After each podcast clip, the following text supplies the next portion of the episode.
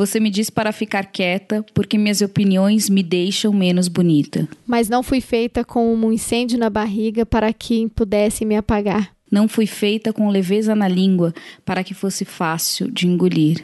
Fui feito pesada, metade lâmina, metade seda. Difícil de esquecer e não tão fácil de entender.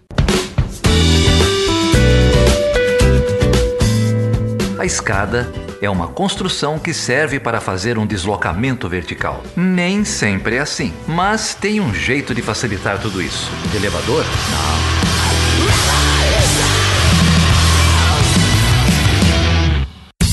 Não. Sejam bem-vindas e bem-vindos a mais um episódio do Chutando a Escada. Eu sou a Débora Prado. E eu sou a Carol Pavese e é um prazer estar aqui com vocês todas e todos também é, nesse todes, dia. Né? Todas. com arroba xizinho, é, nesse dia tão importante para marcar a luta das mulheres né, pelos nossos direitos aqui, é, mundo afora, né, o Dia Internacional de Luta das Mulheres, que é todo dia, na verdade, mas é, hoje a gente gostaria de marcar esse dia convidando vocês para bater um papo conosco, aliás, para acompanhar nossa conversa sobre um dos direitos mais fundamentais das mulheres, que são os direitos reprodutivos. E a gente teve uma conversa sobre o aborto legal, que é tão escasso no Brasil e em tão poucas ocasiões, mas principalmente o aborto decorrente de violência sexual, né? Então, foi um papo pesado, mas muito bom, muito instrutivo e para isso a gente teve uma convidada que manja muito do assunto e que acho que é uma das melhores pessoas que a gente poderia trazer para conduzir essa conversa. Então, nós conversamos com a Helena Paro, que é especialista nesse tema, é, ela atua Uh, no núcleo de atenção a, integral a vítimas de agressão sexual aqui do Hospital de Clínicas da UFO, no Avidas, que tem feito um trabalho sensacional de atendimento e de acolhimento para essas mulheres, né?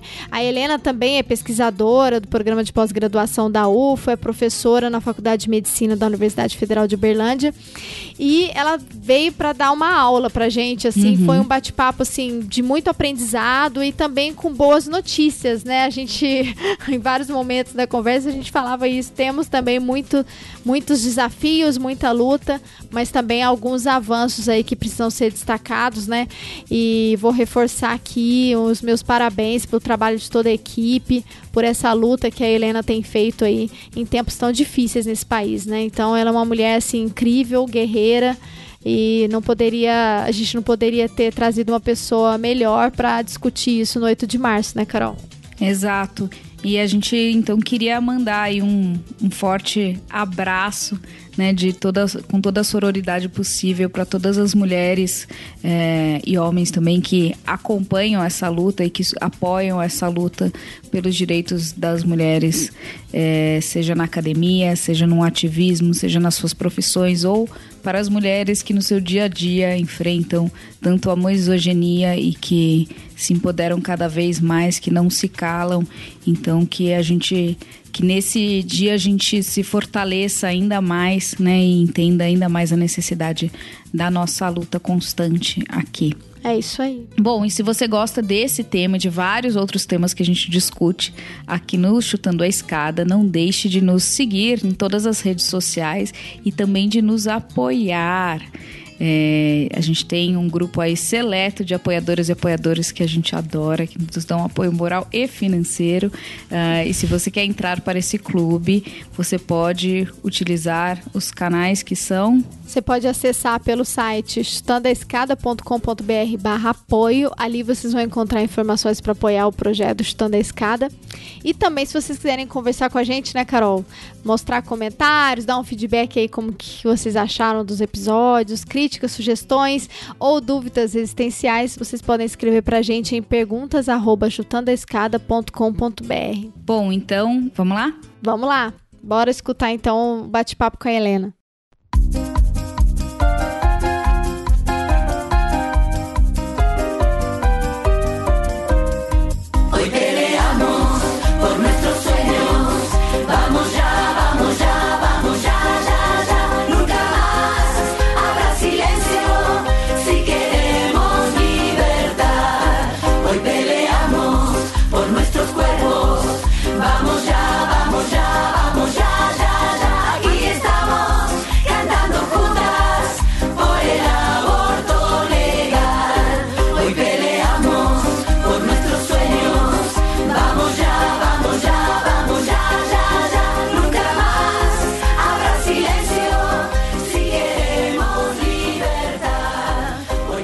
Carol, tudo bem? Tudo não, né, Débora? Mas estamos aqui, chegando nesse Dia das Mulheres, olha que lindo. Tô esperando ganhar meu liquidificador e uma rosa.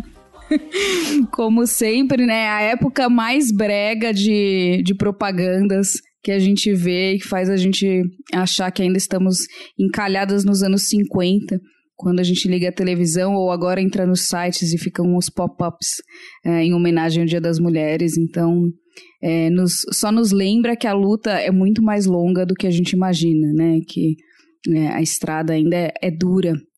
Mas estou muito feliz com o debate que a gente vai ter hoje, uh, já que é para falar de libertação das mulheres. Vamos começar com um tema super quente hoje. Como você está aí, Débora? Estão as coisas? Então, na luta, né, gente? Muita loucura. Enfim, Uberlândia também a situação tá horrorosa, mas eu acho que o 8 de março vem para a gente lembrar das lutas, né? Das lutas das mulheres especificamente nesse dia. E para isso a gente está recebendo aqui a Helena Paro, que é professora, docente e também pesquisadora da Universidade Federal de Uberlândia, da Faculdade de Medicina, professora no programa de pós-graduação, participa em vários grupos de pesquisa. Depois vou pedir para ela falar para a gente melhor. Mas um especial que chama muita atenção para a gente é o trabalho que ela faz no Núcleo de Atenção Integral a Vítimas de Agressão Sexual, que é coordenado por ela e ligado ao Hospital de Clínicas da UF.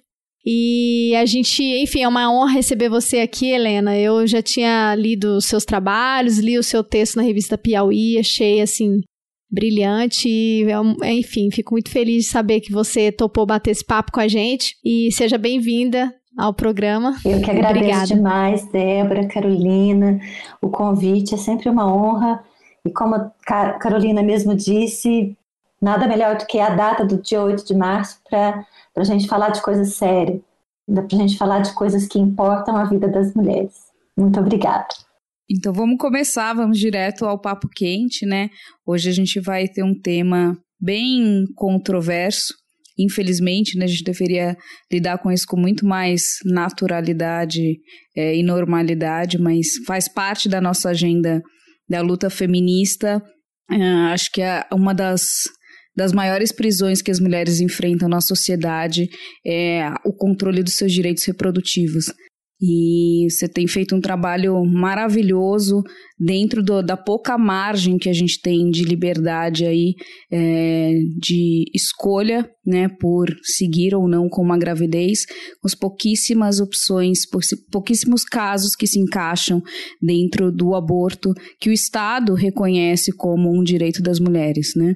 Então eu queria que você comentasse um pouco mais sobre essa questão do aborto legal para a gente delimitar essa esse limite, né, entre a discussão mais ampla ao direito ao aborto mais restrito e ao direito ao aborto legal, como é tipificado e assegurado no Brasil.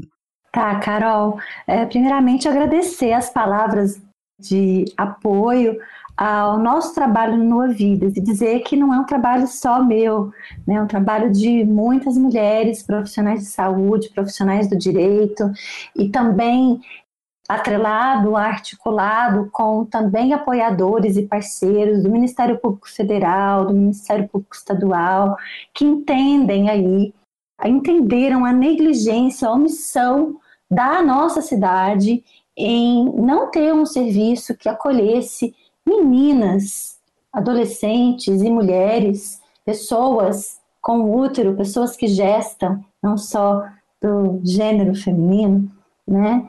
Que engravidam em decorrência de estupro e optam pela alternativa de interrupção prevista em lei.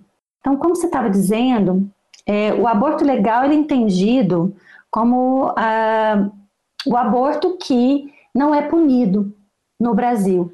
É, não se pune. Então, existem três excludentes de licitude no Brasil. Dois deles estão escritos no nosso Código Penal desde 1940, que é o aborto, no caso, quando a gravidez decorre de um estupro, e o aborto, no caso de quando não há outro meio de salvar a vida da mulher.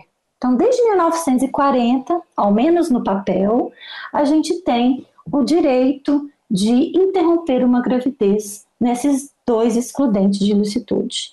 Em 2012, num julgamento do Supremo Tribunal Federal, uma ação de descumprimento de preceito fundamental, foi se entendido pelos ministros do Supremo Tribunal Federal de que também não se pune a interrupção, o aborto, é, nos casos em que o feto tem uma anomalia, uma malformação, que é a anencefalia, que é a ausência de formação do cérebro é, do feto durante a gravidez. Por que, que eu falei no papel? Porque se a gente tem é, um código penal que prevê o aborto nos casos de estupro, por exemplo, vamos falar mais nos casos de estupro, que são os casos em que a gente lida no Novo Vidas, com os quais a gente lida no Novo Vidas, e são, representam 95% das interrupções de gravidez previstas em lei no Brasil. Desde 1940 a gente tem a garantia desse direito no papel, foi apenas em 1989 que surgiu o primeiro serviço de aborto legal no Brasil, em São Paulo, no Hospital do Jabaquara. Então, foi, foram necessários quase 50 anos para que esse, esse direito pudesse começar a ser garantido. E até hoje, no Brasil, um exemplo disso é a cidade de Uberlândia, em que até 2017 a gente, mesmo com o hospital universitário, que né, cuida aí da vida de mais de 2 milhões de pessoas, a gente, considerando toda a região pela qual o Hospital de Clínicas é responsável, não tinha esse serviço, que é um serviço de saúde. Né? A gente deve entender o aborto como uma questão de saúde. E aí a gente está falando para além, inclusive, do aborto previsto em lei no país. Né? Mas a gente pode discutir isso mais para o finalzinho. Bom, você pontuou aí que esses, esses casos de, de aborto legal em decorrência de estupro né, são 95% dos casos, o que nos traz para um outro problema está diretamente relacionado que é a violência sexual, né, que as mulheres são submetidas e mulheres e meninas, né? E aí a gente precisa enfatizar. Você teria algum indicador de faixas etárias para a gente entender qual é a qual, é o perfil das vítimas? As vítimas de violência sexual são de todas as faixas etárias, de todas as classes sociais, de todos os níveis de educação. Todas. Não, não estamos livres, infelizmente, da violência sexual. Né? É, a gente tem, a gente atende no Nua Vidas bebês, crianças de um, dois anos, e atendemos senhoras idosas acima de 65 anos de idade. Então, a violência sexual, ela infelizmente não poupa faixa etária, classe social, extrato é, econômico. Infelizmente ou felizmente, né? Talvez nisso é. Não, a gente tem que falar infelizmente sempre, né? Porque é muito triste a gente pensar que no Brasil, nos dados oficiais, nos mostram que a gente tem aí 60 mil pessoas violentadas por ano nos dados oficiais. Se a gente pensar que esses dados representam 10% do que acontece, a gente tem 600 mil pessoas vítimas de violência sexual, 75% delas meninas e mulheres do sexo feminino. É, metade, um pouco mais, crianças, do que é uhum. notificado do que é notificado. São dados do Fórum Nacional, né, no Fórum Brasileiro de Segurança Pública. Esses dados são subnotificados. A gente tem, para a gente ter uma ideia da dimensão do que é a violência sexual no nosso país. Ô Helena, é, para exemplificar, eu acho que é um caso que ganhou bastante repercussão ano passado, né? Foi o caso da, da menina que foi estuprada pelo padrasto no Espírito Santo e, e a rede se negou a atender, a buscar um atendimento daquilo que era obrigação do Estado, né? Oferecer serviço de saúde. E, e eu, depois eu queria que você explicasse, você contar um pouco esse caso, porque ele também teve uma discussão com Uberlândia, né? Então teve uma, uma atuação forte aqui do Noa Vidas, né? Um papel importante que vocês tiveram para conseguir que esse direito fosse assegurado com muita exposição, né, absurda ilegal. com o caso dessa criança, né, ilegal. Os dados foram vazados, né? A avó dela e ela tiveram que ir escondidas no porta-mala do carro para fazer um atendimento que é um direito. E, e, dentro de um contexto que a gente tem uh, de, de, de retrocesso em todos os aspectos, né, no debate sobre as mulheres, especificamente na discussão uh, da violência de gênero também, né? Então a gente tem a, a, teve o envolvimento da Damares, que também atuou aí, né, na, na, no debate aí que o governo tem encabeçado, né, tanto do ponto de vista doméstico quanto internacional, uma agenda é, contra o aborto, entre aspas, tal do pró-vida, né, que é um movimento bem conservador, e isso já tem repercutido em posições muito complicadas e muito é, absurdas, né, para dizer o mínimo, do governo na política externa brasileira, enfim. Então eu queria se você pudesse contar um pouco desse relato, como que foi esse caso, é, em que sentido aí teve uma atuação a cidade de Uberlândia, é, no caso o Hospital das Clínicas, né? Perfeito, Débora. O caso da menina capixaba de 10 anos é um caso comum, corriqueiro, para todos os serviços de violência sexual do Brasil. Ele ganha repercussão nacional, acho que pela interferência aí da ministra, né, no caso, e a tentativa de retardar o procedimento numa interpretação equivocada de que se ela atingisse 22 semanas de gravidez, ela não teria mais o direito. Mas é estranho a gente pensar que nossa ministra com formação em direito é, não entende que no Código Penal não está escrito nada em relação a limite de idade gestacional ou de peso fetal. E esse limite também não é um limite é, colocado na ciência médica. Aborto não tem a ver com idade gestacional, com viabilidade fetal ou com peso fetal. A gente vai diferenciar o aborto induzido, em que há a intenção de interromper uma gravidez, ou aborto espontâneo, em que não houve uma ação deliberada, intencional para interromper a gravidez. Mas voltando ao caso da menina do Espírito Santo, é um caso corriqueiro, infelizmente, né? Os dados trazem isso para nós, esses números que eu comentei com vocês são uma parcela é, disso, né? A gravidez, ela acontece em menor frequência porque as crianças de 10, 12 anos, elas vão menstruar menos e ovular menos, então tem uma possibilidade menor, então mas acontece. Ok. E a, a repercussão nacional, é lógico que a gente lamenta ter precisado de ter tido a repercussão nacional do caso, porque essa menina deveria ter tido o direito de ter o seu a sua gravidez é, interrompida na sua cidade, não, não seria nem na capital do estado, o estado brasileiro deveria garantir que ela não precisasse de ter que viajar, sequer viajar mais do que 1.600 quilômetros para acessar esse direito. E quando se atingiu a, a idade gestacional de 22 semanas, o hospital universitário, no estado de origem, é, alega que não tinha condições técnicas para realizar esse procedimento e que, na verdade, se pautando numa norma técnica do Ministério da Saúde, que foi criada num contexto diferente, com o objetivo de aumentar o número de é, serviços de aborto previsto em lei no Brasil, e, inclusive, já com o entendimento de que não existe esse limite na nossa lei.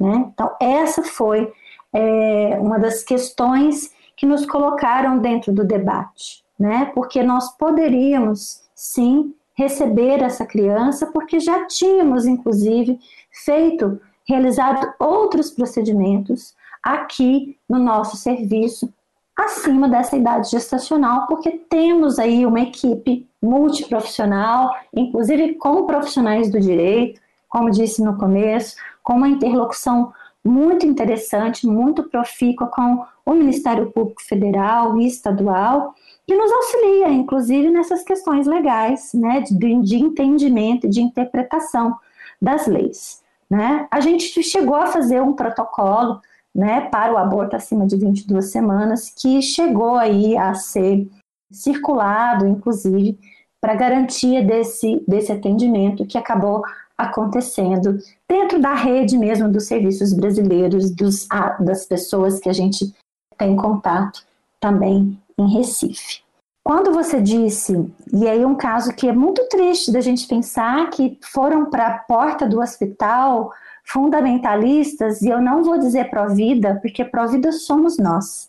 Pró-vida são as pessoas que lutam, que estão ao lado das pessoas nos seus momentos de dificuldade e nos seus momentos de alegria também, né? Nós, médicos e profissionais de saúde, nós estamos ao lado das pessoas nos seus momentos de dor e também nos momentos de alegria. As mesmas mãos que amparam um bebê num parto normal são as mãos que às vezes provocam o aborto, inclusive. Porque eu falo às vezes porque muitas vezes o aborto não precisa ser, não precisa de estar centrado na figura médica, ele pode estar centrado na figura da mulher. A gente pode falar um pouco sobre isso também, que é o aborto medicamentoso em casa, domiciliar, por telemedicina, que a gente, inclusive, tem é, é, iniciado com o um protocolo aqui no Ouvidas também, é, sendo um pioneiro em, no Brasil, mas acreditamos que em breve é, outros serviços vão poder também utilizar esse protocolo que é muito benéfico e que vem assim sendo mesmo muito utilizado no mundo inteiro, principalmente no, nos tempos aí de necessário distanciamento social da pandemia da Covid-19.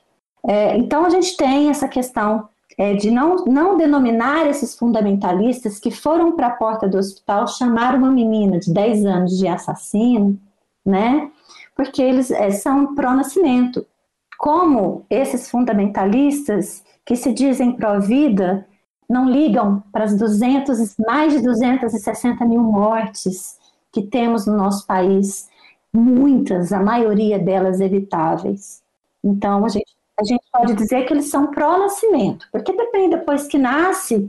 E a vida dessa criança também, né? O risco que uma criança de 10 anos tem. E uma outra coisa que eu queria dizer, mulher, só para né? terminar isso, o caso da menina é: estão violentando novamente quem foi vítima, que é o que acontece com todas as mulheres e meninas vítimas de violência sexual no nosso país. Porque se fomos estupradas é porque a gente estava no lugar errado, usando a roupa errada, falamos algo errado, sendo que a gente sabe que as mulheres são estupradas indo para o seu trabalho às duas horas da tarde, em plena centro da cidade, né? Então as, as coisas acontecem independentemente do que querem dizer para gente que a culpada somos nós, que as mentirosas somos nós, raízes lá na Idade Média, na época da Inquisição, em que a gente nessa época sofria na fogueira também.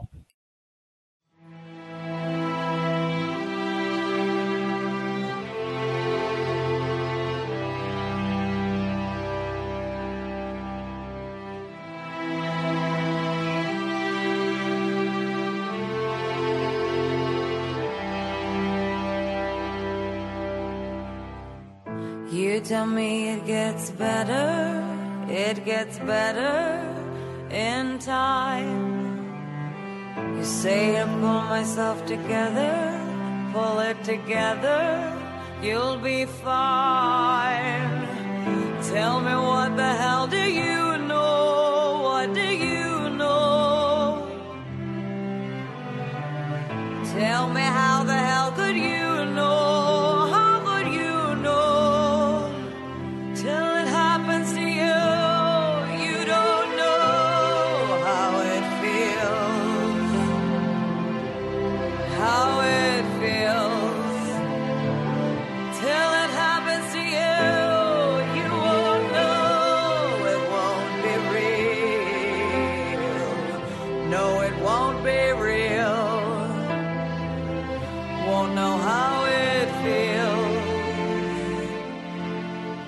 Esses dados que você trouxe na estatística no início, eles uh, corroboram muito para desmistificar esse argumento né, que você está apontando agora. Uh, e eu acho que sempre é muito válido. É um, é um dado que sempre me dói muito ouvir. Tenho uma filha de seis anos e, e muitas vezes eu olho para ela e assim me dá uma sensação de impotência diante da vulnerabilidade que ela tem E, e quando, às vezes, eu estou dando aula ou falando sobre feminismo e, e sempre faço questão de, é, de reforçar esses dados e pontuar né, para as minhas alunas e alunos né, é, que a minha filha tem mais chance de ser estuprada do que eu ou as minhas alunas que têm mais de 20 anos. Então, assim, que não, que a gente precisa romper uh, com essa mentira perversa e maléfica de que o estupro ele é provocado pela mulher e que é, também o mito de que são as mulheres que se colocam nas condições e nas situações de vulnerabilidade onde esse estupro vai acontecer. Né? Quando você falou das duas da tarde, também o maior número de estupros acontecem na segunda-feira.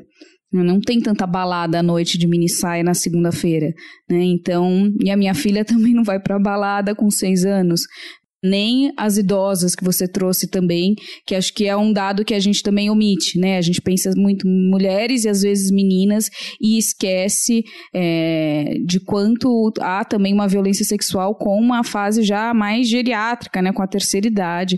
Então, assim, é muito. A discussão precisa ser colocada de outra forma. A gente precisa. E mesmo que fôssemos, né, para balada, ah. de shortinho, e se estivéssemos bebendo, e Peladas, o que, né? O que fazemos, né? Porque a gente uhum. também tem direito de se divertir, claro. porque os homens podem e a gente não pode.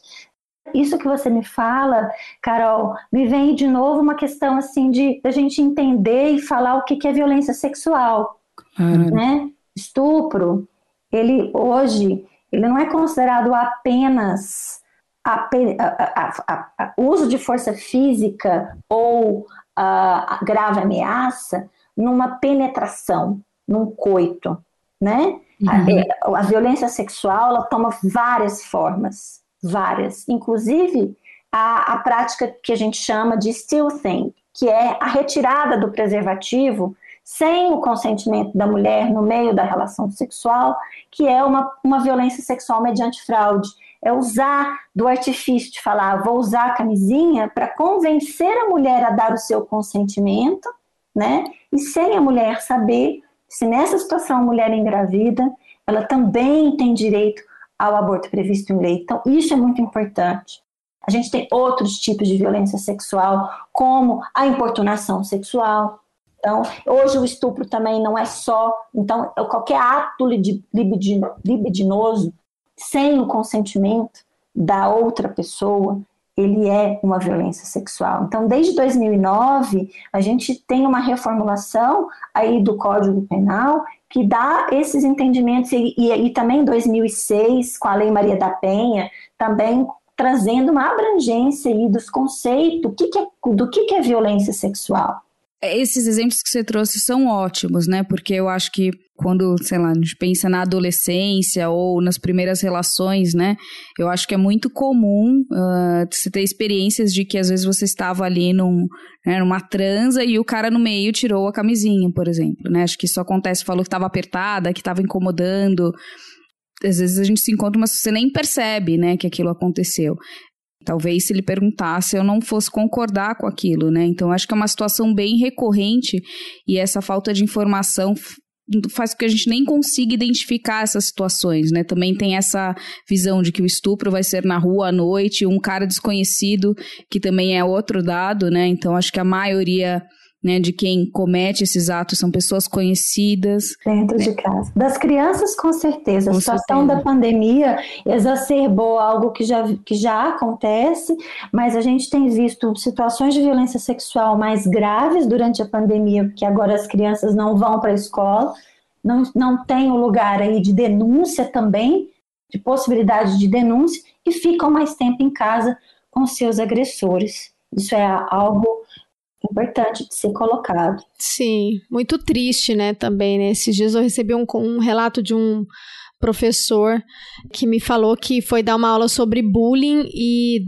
era sobre bullying e ele disse, uma aluna falou, eu sofri, eu sofro violência sexual. E aí ele falou: a obrigação, professor, né? Tem toda uma recomendação que você tem que encaminhar para a direção, para o conselho tutelar. Agora você imagina o contexto de pandemia, que a gente não tem o acompanhamento dessas crianças, que as crianças da rede pública, a maioria sequer tem tido as aulas online corretamente, né? Não tem menor possibilidade, né? Isso é um caso assim muito complicado, né? Assim como a violência contra a mulher, né, doméstica aumentou na pandemia, né? Eu, eu queria que você explorasse mais essa questão do impacto da Covid, mas antes, só para finalizar o caso da, do, do Espírito Santo, eu achei o caso muito, muito importante e ele também é um marco, mas do ponto de vista também do que aconteceu depois, que foi muito grave, porque a, a, a menina conseguiu atendimento, mas a gente teve, né, uma interferência da, da, da Maris, né, na, da ministra da Mulher Família, ela tentou, agiu para impedir o aborto, tentou transferir a menina para o hospital de Jacareí, inclusive a Procuradoria-Geral tinha aberto uma apuração para investigar, não sei se isso foi para frente, mas além disso, logo depois da, desse caso, caso, é, o Ministério da Saúde, é, eu estava lendo na imprensa aqui, que o Ministério da Saúde tinha publicado uma portaria alterando o procedimento no atendimento de interrupção à gravidez, dizendo que determinando que, havendo indícios ou confirmação de estupro, a equipe médica tinha que comunicar o fato à polícia, e isso gera bastante é, debate sobre essa questão da obrigatoriedade do médico avisar, né, esse caso, e ainda tinha na portaria que era necessário fazer um ultrassom e mostrar para a vítima o ultrassom do bebê. Absurdo um negócio desse. E, e, eles tentaram reverter e não conseguiram, né? Parece que esse projeto tá, tá em voga, essa portaria. Né? Em parte. Ela eh, surge com a portaria 2282, que vem é, imediatamente após é, o caso da menina. Então, uma clara reação à, à questão de deram a garantia ao direito do aborto, e agora vocês também vão ver é isso, uma reação mesmo ao caso. Eu queria colocar uma questão positiva do caso, se é que tem, mas eu consigo enxergar a pauta na mídia. E aí até a posição da sociedade mais favorável de, de você entender que aí tá até assim mais fácil para as pessoas entenderem uma criança vítima de violência sexual. Porque aí tem essa questão que até Carol estava colocando, né? A mulher, às vezes as pessoas vão achar que a gente provocou e tal, por mais que não seja isso, é o que ensinaram para a sociedade. Com a criança, a capacidade de se colocar naquele lugar é maior, não deveria ser, mas é maior. Então, a mídia pautou o debate, né? E a maior parte da mídia é pautando um debate de maneira favorável a, a, ao procedimento. Claro, não tem que ser favorável ou contrário, não é uma questão de ser contra ou a favor, mas dando notícias não sensacionalistas e né, informativas a respeito do, é, do caso. Vamos falar das portarias uma clara tentativa do governo de dizer que não existe estupro e que não existe aborto previsto em lei neste governo. Por quê? Você obrigar um profissional de saúde a denunciar a violência sexual sofrida por uma mulher à revelia da sua vontade significa que ela não vai procurar o serviço de saúde, se ela não quiser essa denúncia falar que uma mulher que sofre uma violência ela não tem autonomia, a gente escuta pessoas do movimento feminista falando que uma mulher violentada não tem autonomia. Tanto ela tem autonomia que ela vai exercer essa autonomia e escolher não ir ao serviço de saúde. E aí o que acontece? Se você abaixa as estatísticas da violência sexual, porque não vão ser nem notificadas para vigilância epidemiológica, que já são desde 2003, e também abaixo as estatísticas do que já são baixíssimas. A gente, se a gente pensar no número de possíveis gravidezes com esse tanto de estupros que acontecem no país, a gente não cobre nem 10% das gravidezes, possíveis gravidezes em decorrência de estupro. Para onde vão? Ou mantêm a gravidez e não contam para os profissionais de saúde que aquela gravidez é a decorrência de um estupro, ou vão para o aborto clandestino né? E aí a gente tem o aborto clandestino, né? Que é para as mulheres, na sua maioria, brancas e com de classe média, classe alta, e o aborto clandestino, inseguro, para a maioria das mulheres pretas e pobres. E aí que a gente também é um conceito de injustiça reprodutiva, que a gente tem direitos sexuais e reprodutivos para uma parcela da população e direitos sexuais e reprodutivos, que a criminalização também ela não impede que o aborto aconteça. Ela vai fazer com que o aborto aconteça de maneira segura ou insegura no país. Mas voltando, que às vezes eu quero explicar tantas coisas e acabo é, dando algumas voltas. A portaria. Então, é uma maneira de silenciar, de apagar as estatísticas. A ultrassonografia, as pessoas que escreveram a portaria não, não conhecem nenhum pouco de evidências científicas relacionadas ao assunto. Uma clara tentativa de tentar dissuadir a mulher de sua decisão, apesar de que já existem evidências científicas que visualizar a ultrassonografia não influencia a decisão de uma mulher em manter ou interromper uma gravidez. Então, uma decisão equivocada, mas tortura, torturante, né? Por quê? A mulher que chega no Nua Vidas e no serviço de aborto previsto em lei do Brasil inteiro, ela é a mulher brasileira. Ela, ela é, ela tem todas as idades, ela professa todas as religiões da sociedade brasileira. Ela é espírita, ela é católica, ela é evangélica. E aí, para aquela mulher aquela é a única decisão possível, aquela é a única alternativa possível. Ela não vê outra saída. E aí, fazer essa mulher ver uma ultrassonografia é torturá-la. Ela já está sofrendo com a decisão, mas é a única decisão possível para aquela mulher. Eu não posso usar os meus valores da minha religião para decidir o que é melhor para uma outra, para o corpo de uma outra pessoa. E eu estou dizendo, né, a mulher que procura no Vidas, que é a mulher que foi vítima de violência sexual, ela professa todas as, as religiões da sociedade, ela representa a sociedade brasileira. Então, é uma questão. A outra é a denúncia obrigatória para a polícia, que além de afastar as mulheres do serviço de saúde, fazem com que os profissionais de saúde se vejam num, numa questão insolúvel, que é quebra do sigilo profissional, que é um pilar ético da nossa profissão, e crime pelo Código Penal brasileiro também. Nós estamos sujeitos ao sigilo profissional. Então, uma portaria inconstitucional, uma portaria ilegal. E aí, tamanho era o absurdo da portaria que eles, com um mês, a portaria 2282 morreu e surgiu a 2561, que tirou a questão da ultrassonografia, mas manteve a questão da denúncia obrigatória que, como há este entendimento de juristas e de defensores públicos, de pessoas do sistema de justiça que trabalham com é, violência sexual, desse entendimento de que ela é infralegal, ou seja, os profissionais de saúde não o fazem. Quando a mulher não quer, a gente não vai fazer essa denúncia. Seria a mesma coisa que tirar o sigilo profissional dos advogados. Né? E aí, se ele vai defender alguém que é culpado ou alguém que confessou um crime para ele, ele já não pode. Ele vai ter que falar: não, realmente tá aqui, olha só, Flávio Bolsonaro roubou, de fato, né? Mas né? Ou de um psicólogo também. A pessoa vai lá e relata, aí a pessoa vai lá e vai ligar, olha, Sim. essa pessoa tem pensamentos psicóticos, quer matar o chefe, ou, né, ou cometeu violência doméstica, está aqui tratando isso. Quer dizer, não funciona para outras áreas, né? Algumas até seria bom, né? Já pensou se todos os advogados de defesa é, dos deputados realmente tivessem que prestar esclarecimentos sobre os crimes? A gente tem que pensar nos princípios éticos. Claro, todos, claro, né? é óbvio, então, é óbvio. É isso mesmo.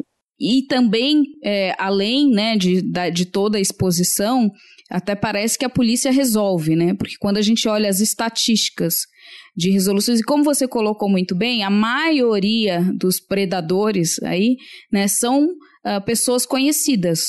Logo, há uma identificação, você não precisa fazer uma investigação CSI para descobrir quem foi o estuprador.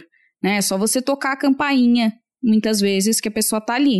Então, é muito fácil, entre aspas, de identificar as partes num processo desse, né, e dar o encaminhamento policial necessário e o desfecho necessário, né? E mesmo assim a gente vê assim uma incompetência proposital, talvez, né, é, exagerada por parte da polícia. Então, também não quer dizer que agora vamos colocar os estupradores na cadeia, eles vão pagar, porque agora a gente vai saber mais quem são, vai haver mais denúncia, como se o, o que faltasse para solucionar esse tipo de violência, crime bárbaro, né, na sociedade fosse a denúncia. Né, como se não tivesse o suficiente já de denúncias que não dão em nada. Então, é uma série de, de inconsistências que não conseguem, de maneira alguma, prover algum argumento razoável para justificar essa portaria, que não uma nova violência contra uma as mulheres. Né? mesmo, a, a, a, a repercussão nacional do caso, com certeza. Que eu queria colocar é, Carol, que você estava falando em relação a, a, a, ao estupro dentro de casa, da gente lembrar que existe estupro dentro do casamento também, né? E que as mulheres muitas vezes não se dão conta de que não são obrigadas. E a questão da polícia, eu costumo fazer essa comparação, você falou muito bem, mas eu gosto de colocar em números. No Brasil, menos de 20% dos homicídios são resolvidos pela, pela polícia. Homicídio é um crime que deixa vestígio. Estupro muitas vezes não deixa vestígio. As pessoas têm uma ideia de que a mulher que foi estuprada chega roxa, cheia de hematomas, sangrando no hospital. Cheio de esperma do cara para poder identificar né, o DNA. Como se eles fizessem DNA também em todas as circunstâncias. E, e como se o DNA provasse que aquilo foi um estupro. Que pode é ter muito bem. É a palavra da mulher, não deixa vestígios e não tem testemunha. E mesmo uhum. nos casos, vamos lembrar, Mari Ferrer, testemunha, DNA, provas e provas e provas, câmera. Ela ainda foi humilhada ainda na audiência. Vocês viram que só um, uma nota de rodapé, mas essa semana passada, né, já que a gente está gravando, vai ao ar na segunda, é, a, a Samia Bonfim conseguiu aprovar um projeto de lei no Congresso que chama Lei Maria Ferrer, que é contra a, a violência da justiça, né, e o abuso da justiça em humilhar as vítimas nesse caso de crime. Então, foi um, é, foi um, um ponto positivo, digamos, um mini, mini avanço.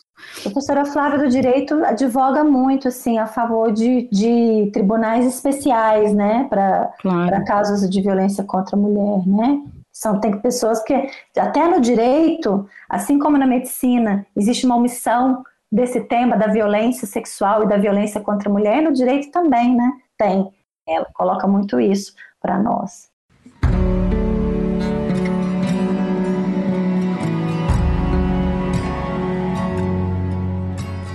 Você vai conhecer pessoas que vão embora muito rápido e outras que vão permanecer e te ensinar sobre os dias.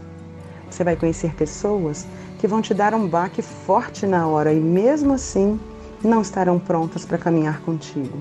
E outras que vão te chamar a atenção muito depois e vão topar dividir vivências ao seu lado. Você vai conhecer pessoas que vão te fazer pensar sobre vidas passadas. Não é possível que nunca se encontraram antes, né? Você vai conhecer pessoas que vão fazer você querer perguntar sobre tudo, porque absolutamente tudo sobre elas vai parecer interessante. Você vai conhecer pessoas que vão te fazer confundir amor com violência e outras que vão aparecer naqueles instantes em que olhar nos olhos também cura. Você vai conhecer pessoas que vão te mostrar que somente você pode ser a sua casa e outras que vão te ajudar a ajeitar a bagunça. Você vai conhecer pessoas que vão te despedaçar e outras que vão beijar suas cicatrizes. Você vai conhecer pessoas que vão querer te ouvir e outras que vão tentar tapar a sua boca com as mãos. Você vai conhecer pessoas que vão acender o seu pavio para te fazer brilhar e outras para te fazer queimar. Você vai conhecer pessoas mornas e outras que vão dançar contigo no meio da sala da casa numa terça-noite você vai conhecer pessoas que vão te fazer duvidar de acasos e outras que vão te fazer desejar coincidências. Você vai conhecer pessoas que vão te amar quando tu estiver na merda e outras que vão fugir. Você vai conhecer pessoas que vão te revolucionar em poucas horas. Você vai conhecer pessoas que sentem na mesma intensidade que você. Você vai conhecer pessoas que vão chegar quando nada fizer sentido e outras que vão te dar vontade de encarar o mundo. Os encontros não são tão simples, nem tão despretensiosos. Saiba que se você for mulher, será foda. Se você for mulher preta, será mais foda ainda. Talvez você não conheça todas essas pessoas, ou conheça muitas delas em uma só, ou talvez já tenha ouvido falar sobre elas. Obviamente, algumas são mais raras que outras. Então, cuidado com quais pessoas você vai convidar para ficar.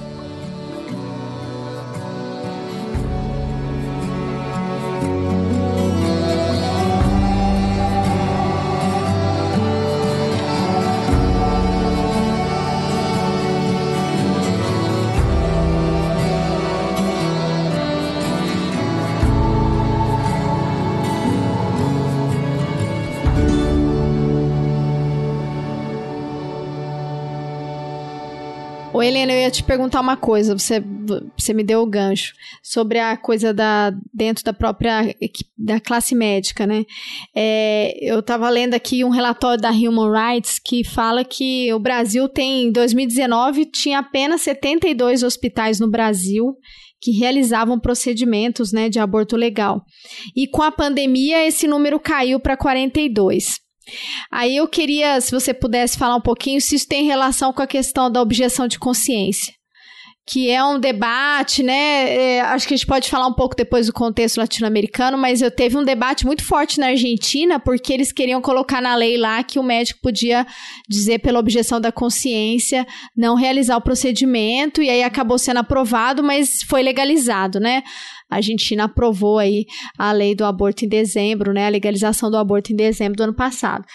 Mas, enfim, se, se puder explicar um pouco pra gente, assim, porque é muito assustador, né? Você pensa no Brasil desse tamanho, com 5 mil cidades. O Brasil tem mais de 5 mil cidades. E você tem só 42 lugares no Brasil inteiro que realiza o procedimento. Qual que é a chance dessa mulher conseguir isso, né? Ou ela tem que estar tá muito bem informada, que eu acho que eu me lembro daquele seu texto, acho que foi naquele seu texto da Piauí que você fala que a mulher se informou, ela. Que é isso, né? A pessoa que tem acesso, tem informação, foi descobrir. Mas a maioria mesmo fica completamente excluído As pessoas disso, mais né? vulneráveis ficam excluídas da informação, né? Isso é, é muito triste, isso é, foi exacerbado, não é que foi exacerbado pela pandemia, mas a gente começa a perceber isso, a não ter jeito mais de não perceber, de fechar nossos olhos, tapar os nossos narizes, né, para este problema. É, o problema do, do, do, número de serviços é, é muito grave no país e é desde 1940, né? Porque sim, só em 1989 foi criado o primeiro serviço e vem aumentando. A, é, começou um, um, um processo anos 2000, início de anos 2000, a gente teve um aumento expressivo, é, um trabalho de um grupo de médicos e profissionais de saúde já envolvidos nesses primeiros serviços, muito intenso para aumentar o número de serviços de aborto previsto em lei no Brasil. É, é, a, a, sua pergunta em relação à, à pandemia. Qualquer crise humanitária, Débora, é a desculpa que as pessoas antidireitos têm para retirar os direitos das mulheres. Isso acontece, por exemplo, na epidemia de ebola em alguns países africanos. É só a gente ter alguma crise, e a crise da pandemia da Covid-19, uma das maiores crises humanitárias que a gente vivenciou né, nesses últimos 100 anos, é a desculpa para que as pessoas possam fazer o que elas já estavam querendo fazer já há algum tempo. Então não é só, não tem só a ver com objeção de consciência, tem a ver com o machismo mesmo, uma misoginia, um sistema muito patriarcal que precisa de tirar direitos das mulheres, tirar o poder que as mulheres têm de decidir sobre os seus próprios corpos. Então é a desculpa se tem. Simone de Beauvoir já, já falava, né? Basta a primeira crise, a gente tem que lutar sempre. A gente não, nenhum direito de mulher está dado, garantido, mesmo depois de conquistado. Objeção de consciência é algo que os profissionais de saúde não compreendem, que deve ser uma exceção e não a regra. A objeção, o conceito de objeção de consciência é quando um profissional se recusa a cumprir o seu dever por questões morais, filosóficas ou religiosas. Então é uma recusa de um dever, de cumprimento de um dever. Não é assim simplesmente eu não acho que essa mulher não está falando a verdade, vou alegar objeção de consciência. E isso acontece. A gente tem trabalhos colocando que 40% dos ginecologistas obstetras, é, no início da, da, do, da década passada, acreditavam que alegavam objeção de consciência por não, não desconfiar que a mulher pudesse estar mentindo. Um horror. Muito absurdo, porque você já passa por tanta violência, já é tão uma, uma situação tão humilhante, porque para você falar que você, que você passou por aquilo, como que pode, né? Já partir do pressuposto de que não, é mentira, né? Não faz o menor sentido, porque você já se humilha, já se coloca, já coloca a sua, enfim, a sua intimidade, né? Se expõe dessa maneira, é, é muito. Sabendo que vai ser julgada, né? Muito triste. Como se fosse fácil falar de um estupro sofrido. Como se fosse fácil mentir sobre uma história dessa. As pessoas que falam isso são pessoas que nunca tiveram contato com uma mulher, ou com uma criança, ou com uma pessoa em situação de violência sexual. Nossa, eu vou travando aqui. A gente vai falando, eu vou ficando indignada e desesperada ao mesmo tempo. É, é muito complicado. É, bom, para a gente só voltar um pouco à, questão dos centros de atendimento, né? É, a gente viu então que tem pouquíssimos lugares, mas que é algo que, da, do ponto de vista mais é, de protocolo, né? Para a gente entender, inclusive, até porque quem estiver nos ouvindo, se infelizmente, espero que isso nunca aconteça, mas se precisar desse serviço ou se uh, precisar auxiliar alguém, né, o que, que a gente faz se nós precisamos de um, recorrer a um aborto legal?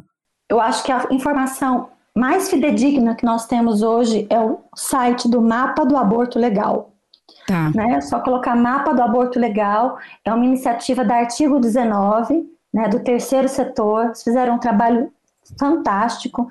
E esse dado que Débora traz para a gente, de redução de 45% do número durante a pandemia, né, dos 70 e poucos, só 40 e poucos estão funcionando, é um trabalho de atualização desse, desse trabalho do artigo 19, junto com a revista Asmina uhum.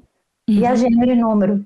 Então foi, é muito interessante, é bem legal, porque elas ainda ligam nos hospitais que estão cadastrados dentro do site do Ministério da Saúde, que, é um, que tem um sistema de cadastro de, de estabelecimentos em saúde, elas ligaram para os serviços perguntando do aborto previsto em lei. Então é um double check, elas duplamente Sim. checaram, né? Além de, estar tá nos, de, de serem os, os, os, os, serviços que estão no site do Ministério da Saúde, uhum. elas ainda ligaram para saber se aquele serviço funciona. Porque muitos serviços estão cadastrados e não realizam.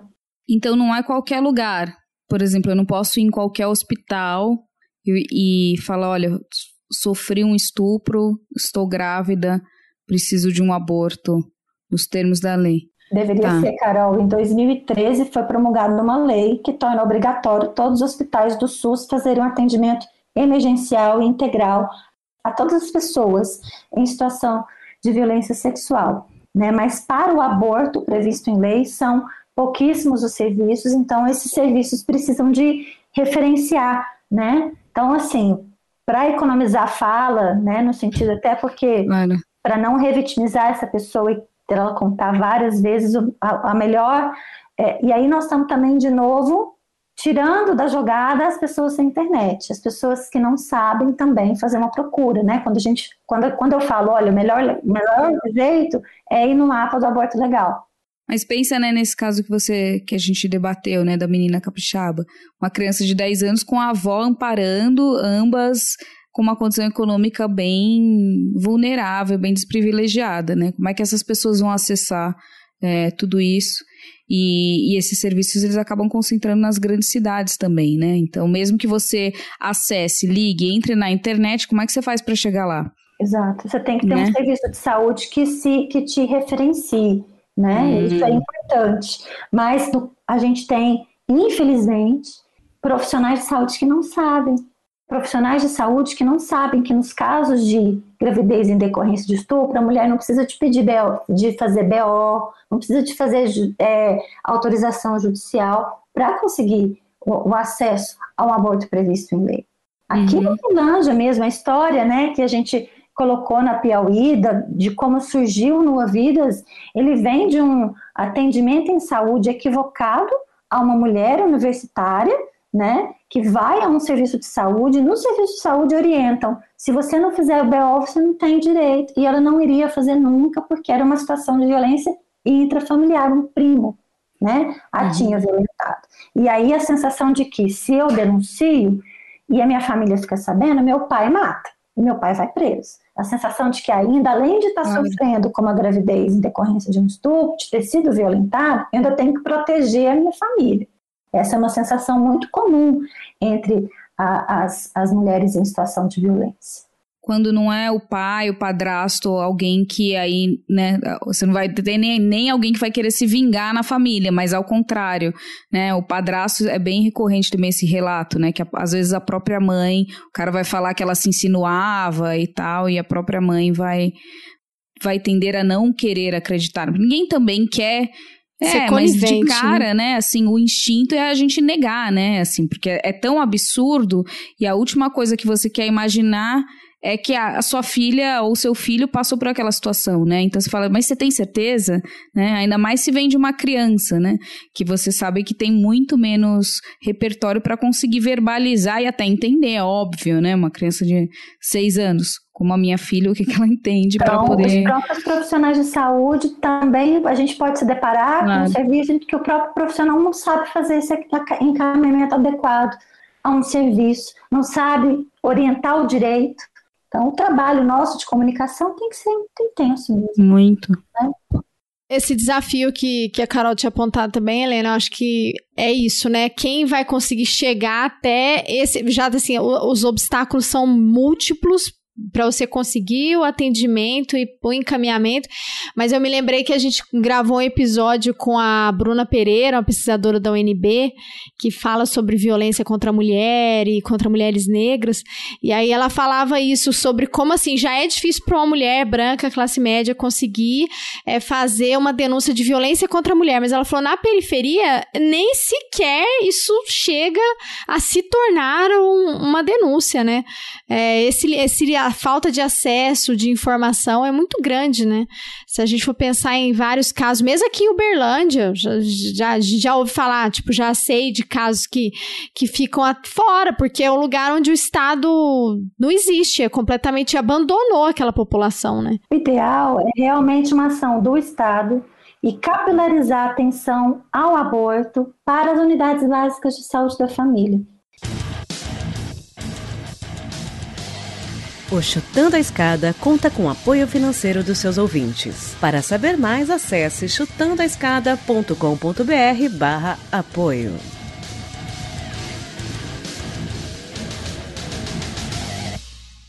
Eu não sei, mas eu queria, comer, queria falar de algumas coisas boas. Oba, por favor. Isso, vamos falar de coisa boa. Eu só trago notícia ruim, né?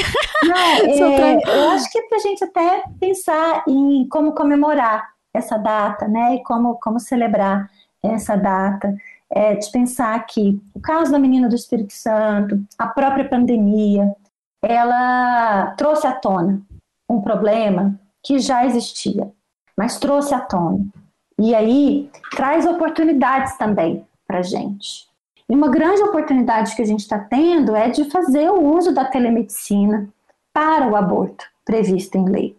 Então, hoje a gente tem aqui disponível no Hospital de Clínicas, o Nua Vidas, disponibiliza o aborto domiciliar por telemonitoramento e teleacompanhamento. A gente tem duas linhas telefônicas, no Vidas, uma da psicóloga, da psicologia, fica com as psicólogas, e outra fica com as médicas. E a mulher chega, ela precisa de ser atendida a princípio no hospital, tem o atendimento de rotina realizado, assina os papéis que precisa de assinar, sai com a prescrição da, das três doses de medicação e pode é, realizar o tratamento é, na segurança da sua casa, quando a casa é um lugar seguro para ela, né? Claro, com conforto da sua casa e, e com o acompanhamento médico e psicológico por telemedicina. Então, isso foi é, uma oportunidade grande que a gente tem hoje de demonstrar essas evidências de que as mulheres brasileiras não são diferentes das inglesas e, e temos aí a possibilidade das inglesas, das americanas, porque o aborto por telesaúde ele já tem grandes evidências de eficácia e segurança, né? E que é possível também realizá-lo aqui. Isso é uma grande uma grande conquista e que a gente é, deseja que outros serviços brasileiros também possam é, é, implementar é, essa modalidade aí de, de, de tratamento no aborto. Há um limite de período de gestação para isso? Excelente pergunta, Carol. A gente estabeleceu nove semanas, é, porque é o que a gente tem de evidências científicas com a medicação misoprostol, que é a única medicação disponível no Brasil. É, no, nos, nos países onde existem, por exemplo, Argentina, se vocês quiserem falar sobre Argentina e Chile, depois. Coisa na parte boa. a gente tem o ifepistone, que aí aumenta para 10 semanas, tá? Então tem que estar, tá por exemplo, as meninas, as crianças, elas geralmente não serão contempladas, né? Mas é um problema de frequência muito menor, né? Hoje, é, de, em 2021, a gente aqui em Uberlândia já teve seis procedimentos, dos quais cinco foram por telemedicina, por conta de terem, de estarem elegíveis por conta da idade gestacional até nove semanas. E aí a gente desafoga o hospital, não uhum. demanda leito para o hospital, diminui o risco de infecção por Covid, tanto da mulher quanto da equipe de saúde que não precisa de ir ao hospital. Não, e é bem menos traumático, né? E bem é. menos traumático. A mulher no, no seu ambiente, né? É... é muito mais humanizado, né? É, porque a experiência do hospital uh, também, assim, eu, eu conheço uma pessoa que tem, tem um problema no útero e, e sofreu alguns abortos espontâneos, né? E ela falou assim que o maior trauma dela é precisar ir para o hospital para fazer a curetragem depois do aborto, de uma gravidez que era desejada, e colocam ela junto com o gestante. Né? Então, aliás, quem acabou de ter o neném, né? Então ela já teve essa experiência, está ali sofrendo a dor é, ou de um aborto que você é, optou, né, nesse caso, é, ou de um, um aborto espontâneo, mas de qualquer forma é um luto, né? É um trauma. Sim, Eu acho que sim. isso é importante, né? Todas essas situações que é o que a gente já falou aqui, né? Mas assim, é uma experiência absolutamente traumática, né? Eu acho que assim é o, o, maior temor que qualquer mulher tem é de ser violentada sexualmente. Nada compara com esse medo, né? A gente entra no elevador, tem uma pessoa, você já pensa. Você vai no trabalho, tá ali, você já pensa. Você sai na rua, é 24 horas isso, né? Você tranca a chave de casa à noite para não entrar ninguém e assim, o medo não é de te assaltarem, é de alguém entrar e fazer alguma coisa com você. Assim, então é, a gente já, desde que começa a se entender por mulher, a gente cria esse medo nos acompanha, né? Ele vem nas costas, assim, é o ar que a gente respira, a gente exala sempre esse temor. E aí, de repente, acontece isso de uma forma, né, que nunca pode deixar de ser traumática. Aí você precisa refletir sobre isso, adquirir consciência, né, colocar a cabeça no lugar para não surtar e para poder dar um melhor encaminhamento disso, refletir, porque às vezes tem poucas, mas tem mulheres que optam, né, em continuar com a gravidez.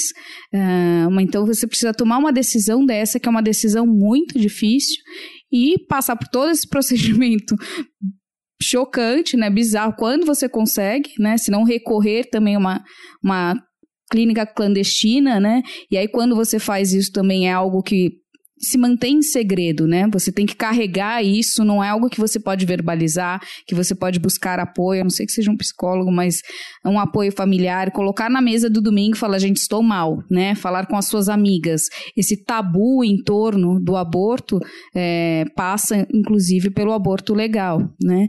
Então, assim, você fica isolada, sozinho o resto da sua vida com isso e com esse trauma de ter passado por um aborto. Ninguém acha bacana mesmo que seja a escolha certa naquele momento para aquela pessoa. Então, assim, aí quando você olha essa outra violência, de você colocar alguém que passou por tudo isso do lado de alguém que está ali com um recém-nascido, é assim, é a barbárie, né? Assim, é desumanizar as mulheres. Apesar de que as, as, uh, quando a gente precisa de internar, as pacientes do Novidas não ficam na, na, na maternidade. Elas têm um, estão em outro lugar. Área, ainda bem junto com outras cirurgias, né, que não tem nada a ver com a ginecologia obstetriz, por conta disso. É, aqui, de novo, aqui em São Paulo, essa semana passada, a Câmara de Vereadores aprovou um projeto de lei que fala isso, que mulheres que sofreram uh, um aborto espontâneo, né, e alguma perda, uh, não podem ficar na mesma ala de mulheres que acabaram de dar à luz. Parece o óbvio lulante, né, mas é necessário um projeto de lei uh, para poder tomar essa decisão, né, mas é, é do início ao fim, né, é, são violências uh, de todos os, os níveis. Bom, mas vamos falar de coisa boa então. e a lista é a coisa coisa boa é telemedicina, telemedicina. Né, que eu acho que possibilita isso é, eu acho que é vital, ainda mais nesse momento que a Débora está falando né, trouxe esses dados, mas mesmo que a gente não tivesse fechado 45%, 70% numa, num país com mais de 5.400 municípios, é assim, patético, né? Assim, é absolutamente inútil. Uh, então, a telemedicina, nesse sentido, vem para democratizar né, e, e, assegurar esse direito humano das mulheres uh, de ter esse acesso, né, e, e tomara que isso implaque. Parabéns pela iniciativa de vocês e, e tomara que isso seja mais e mais abraçado, né, e que tenha recursos para isso. É, não, Carol, só um parênteses, né? Porque ainda são esses centros, são poucos e eles sofrem sistematicamente com uma violência, né? Com pré-julgamento, com rotulação de médicos, de quem trabalha com isso, né? A Débora Diniz não foi, não fugiu do Brasil à toa, né?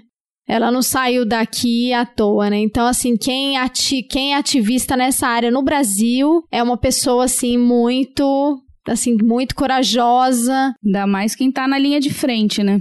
Exato, porque é, são ataques assim de todos os lados, né? É uma coisa assim horrorosa, né? Você quer falar um pouco sobre isso, Helena? A gente nunca vai chegar na coisa boa.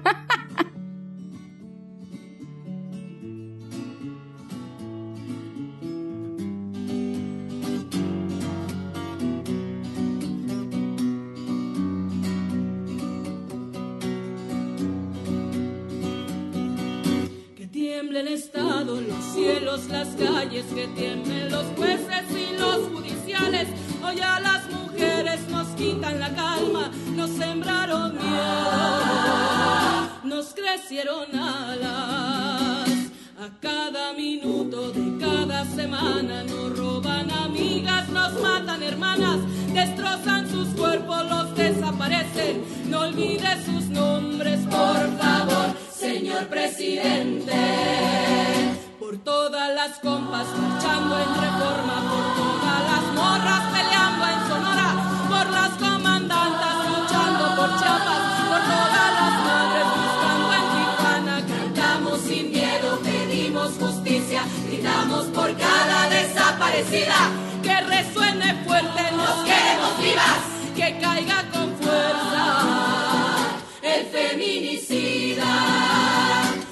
todo lo incendio, yo todo lo rompo. Si un día algún fulano te apaga los ojos, ya nada me calla, ya todo me sobra. Si tocan a una, respondemos todas. Soy Claudia, soy Esther y soy Teresa.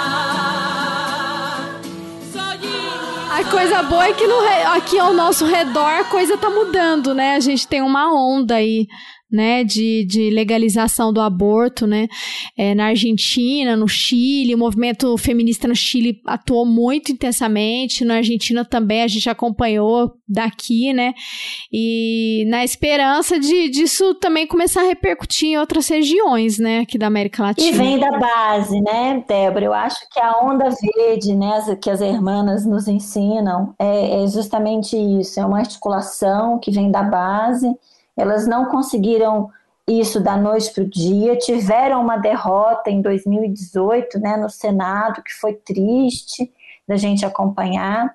Eu estava vendo uma, uma live com parlamentares da Argentina esses dias, e elas comentando uma coisa que parece básico para a gente, né? Quando é que a gente vai vivenciar isso no Brasil? A partir do momento que a gente começar a eleger mulheres para legislarem por nós. Nada sobre nós e de nós sem nós. Nós pertencemos aos lugares do onde as decisões são tomadas. Estou parafraseando aqui, estou citando Ruth Bader Ginsburg, né? A, a gloriosa RBG, RBG, a juíza, né, que faleceu aí no meio do ano passado da Suprema Corte norte-americana, que foi uma grande defensora dos direitos humanos e dos direitos das mulheres né, nos Estados Unidos. Então, acho que, que vem disso, a gente vem de base, de uma construção, de uma consciência política, que eu estou começando até agora, depois dos 40 anos de idade, porque a gente não, não, não, né? Mas eu acho que essa geração de agora, né, que está chegando, tem uma possibilidade maior, um engajamento maior. Eu fiz medicina achando que não, não vou me envolver com essas coisas de centro acadêmico e tudo, eu vou ser médica, não, por que, que eu vou querer saber de política? Mal sabia eu que eu precisava muito de saber de direito, de política, né? Para poder prestar o um melhor cuidado em saúde, eu preciso de, de lutar pelos direitos e de, e de fazer advocacy, né? Por isso que eu estou na rede feminista de ginecologistas obstetras, estou no Global Doctors for Choice Brasil, estou na, na comissão da FEBRASGO sobre violência sexual e interrupção gestacional prevista em lei, porque a gente precisa de estar nesses espaços. Nos espaços onde os protocolos são realizados, né, onde as decisões são tomadas. Então, todas nós precisamos de ocupar esses espaços. É, é a esperança que, que vem para a gente. Acho que a gente pode também, não vai ser por agora, mas mesmo no, no cenário de retrocesso, a mensagem é que a gente pode avançar. A gente não deve só resistir, a gente tem que procurar avançar. Essa frase é linda. Muito bom. Acho que a gente não podia terminar melhor. Vou, é, vou te citar. Eu vou falar Helena Paro, vou começar a citar essa frase. Com certeza. Muito bom, muito inspirador. Mas aí, quando a gente olha também o aumento do populismo, esse populismo de extrema direita, né? Basta ver a Polônia. Então, você vê alguns lugares onde há um retrocesso também, assim, violento, é, nos mostra, não sei, eu, eu penso que, assim, que a gente está numa encruzilhada. E o que vai ser dessa sociedade a seguir e para para nossa geração e para gerações que estão vindo, ainda está a se desenhar, né? A gente está tendo agora um, uma boa amostra não grátis, porque tem nos custado muito caro, mas do quão ruim pode ser esse país. Lá vem a Carol com notícia ruim de novo. Brincadeira. Não é assim, a gente precisa. Não, é, não dá. Sim. Assim, tá num ponto. Mas eu, eu também acho aí... que. Eu acho que lutar só para garantir o que tem é muito pouco mesmo. A gente tem que mesmo avançar e lutar para conseguir mais, mesmo, mesmo perdendo em alguns aspectos. Acho que é isso, né? Porque se a gente luta só para ter o que já tem. A gente perde. A coisa. Como a tendência da de. que a Carol colocou. Hum. Nunca tá dado. A gente tem sempre que continuar lutando tem que lutar e continuar vigiliando, né, fazendo a vigília desses direitos. É, e também não colocar em segundo plano, né, que é uma coisa que a gente vê a própria esquerda fazer também. Né? Agora não é momento de falar sobre Vamos falar estupro, aborto, agora, agora, jura, né? As pessoas estão morrendo de fome. Né? Sempre vai ter uma pauta mais importante, porque esse país é uma desgraça, quer dizer, está numa desgraça, mas assim, tem tanta coisa para arrumar que não dá para você colocar essa questão é, dos direitos das mulheres lá por último, né? Parece que é assim a, a cereja do bolo rococó final, né? Assim, é o glitter, a purpurina. Quando tiver tudo arrumado, você joga. É, aí agora vamos olhar para as mulheres. Ah, vocês estão aí, vocês são 52% da população, tinha esquecido. Porque não estamos em 52% é... nesses espaços onde as leis são Exato. feitas. Né? Exato. Exato. Eu acho que vai muito daquilo que a Flávia Biroli conversou com a gente, né, no episódio, que a gente precisa lutar por uma frente ampla democrática, mas uma frente ampla democrática que incorpore a luta do, das mulheres, dos direitos das mulheres. Não dá para você abrir mão disso. Ah, não, vamos tentar. Porque é impossível isso. Não dá pra gente avançar em termos de democracia se a gente não avança nos direitos básicos das mulheres. E o direito reprodutivo é um direito básico, né? Então, eu acho que é, é, é fundamental. É uma coisa que, assim, veja, a Helena falou, você deu uma aula aqui, porque eu não sabia que era desde os anos 40. Então, você imagina, né? Nos anos 40 já estava previsto isso. Isso que era um período na época que a mulher, ela, ela assim, juridicamente, ela era é, subjugada ao marido. Eu me lembro que só mudou nos anos 50. Mas em 1940, o estupro, a, o aborto nos casos de estupro, ele foi colocado no código justamente por essa questão machista, para o homem não se ver obrigado a criar um filho que não era dele. Hum, Nossa, que horror. É o bastardo, é para ah, eliminar o bastardo. Agora, agora faz mais sentido. Hum faz mais sentido. Porque até os anos 50, eu acho, o marido tinha é, é, direito sobre a propriedade da mulher, propriedade privada no casamento e tal, e tudo mais, né? Isso mudou muito depois. Eu lembro que eu li sobre isso, mas enfim. Agora faz sentido. Eu ia te, até te perguntar, mas quem, quem teve, quem foi é. o ser iluminado nos anos 40 que teve essa, esse projeto de lei dos machistas, porque aí é, porque aí não precisa nem pagar pensão, né? Que é, mas isso a gente escuta até hoje, né? Engravidou porque quis. Aí o cara some, não tem problema, né? Assim, que é o discurso, né? Os homens abortam constantemente. Tem 20 milhões de mães solteiras no país, 10% da população, né? Então, cadê esses 20 milhões de pais que abortaram os filhos? E isso ninguém faz, faz o, debate.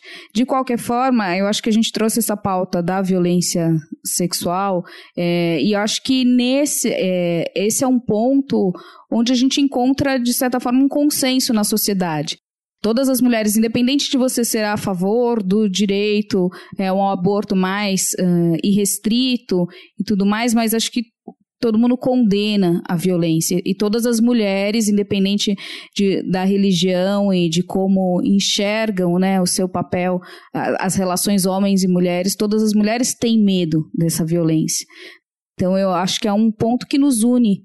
E para começar esse debate, a partir daí, eu acho que é, é muito, geram discussões frutíferas, né? E acho que permite um engajamento que se a gente começa da outra ponta lá da onda verde, aí você tem uma ruptura e muita resistência, né? Ainda mais quando a gente está numa sociedade cada vez mais conservadora, né? Então, uh, Acho que vai, dá para a gente pensar por aí, que esse é um bom, um bom ponto de partida para poder chamar todas as mulheres a discutirem as nossas escolhas, a discutirem as relações de gênero, a discutirem as violências, né? E a partir daí gera uma série de conscientização que eu espero que, é, que acabem refletindo em apoiar outros direitos também das mulheres, que não só o direito de se todas as mulheres que foram violentadas e, e dessa violência resultarem é, uma gravidez, tiverem acesso a um aborto previsto em lei, já é um, um, é um grande avanço no nosso país, né? Dados claro. os números que a gente discutiu aqui hoje. Claro. Sim.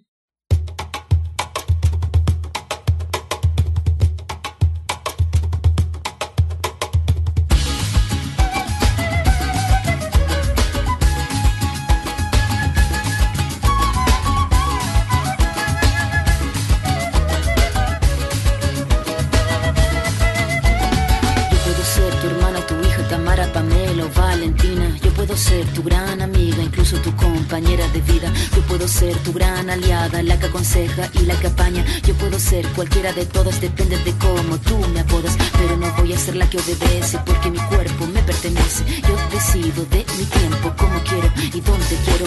Independiente yo nací, independiente decidí. Yo no camino detrás de ti, yo camino de la para ti. Tú no me vas a humillar, tú no me vas a gritar. Tú no me vas a someter, tú no me vas a golpear. Tú no me vas a denigrar, tú no me vas a obligar. A a. Muito obrigada, Helena, por você ceder aí. Eu sei que você tá cansada e é de um momento importante, no horário difícil pra gente bater um papo. Mas eu aprendi demais, acho que foi uma baita de uma aula. A gente é, enfim, aprendi muito, aprendi muita coisa boa e eu, eu, entendo também que é um, é um cenário muito difícil, mas eu acho que é espaço para seguir aí na resistência. Quero te parabenizar pelo seu trabalho, porque eu imagino como deve ser difícil aí tocar tudo isso nesses tempos difíceis, né? Para falar o mínimo que a gente tá vendo nesse país hoje, né? Então, parabéns para você, toda a sua ah, equipe, ah, toda a equipe da UF também, né? A Flávia, que também faz um uhum. trabalho sensacional, e todas as, todas as mulheres aí do Brasil que, que lutam por, pelos direitos das mulheres, né? Parabéns para todas nós. E para vocês também que fazem esse trabalho sensacional e dão, dão oportunidade aí para que nós possamos. É, socializar e compartilhar as nossas é, ideias, os conhecimentos, né? E, que, e democratizar esse conhecimento que não pode ficar dentro da universidade apenas. E que sigamos juntas. E que sigamos sempre juntas.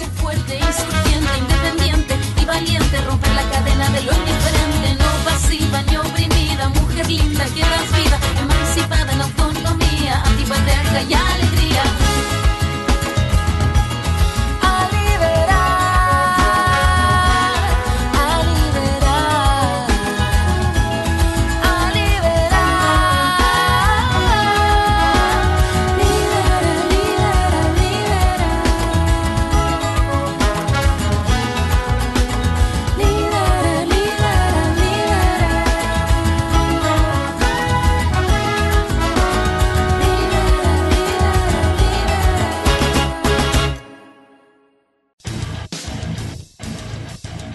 Você acabou de ouvir mais um episódio do Chutando a Escada. Para apoiar, acesse chutandoaescada.com.br barra apoio.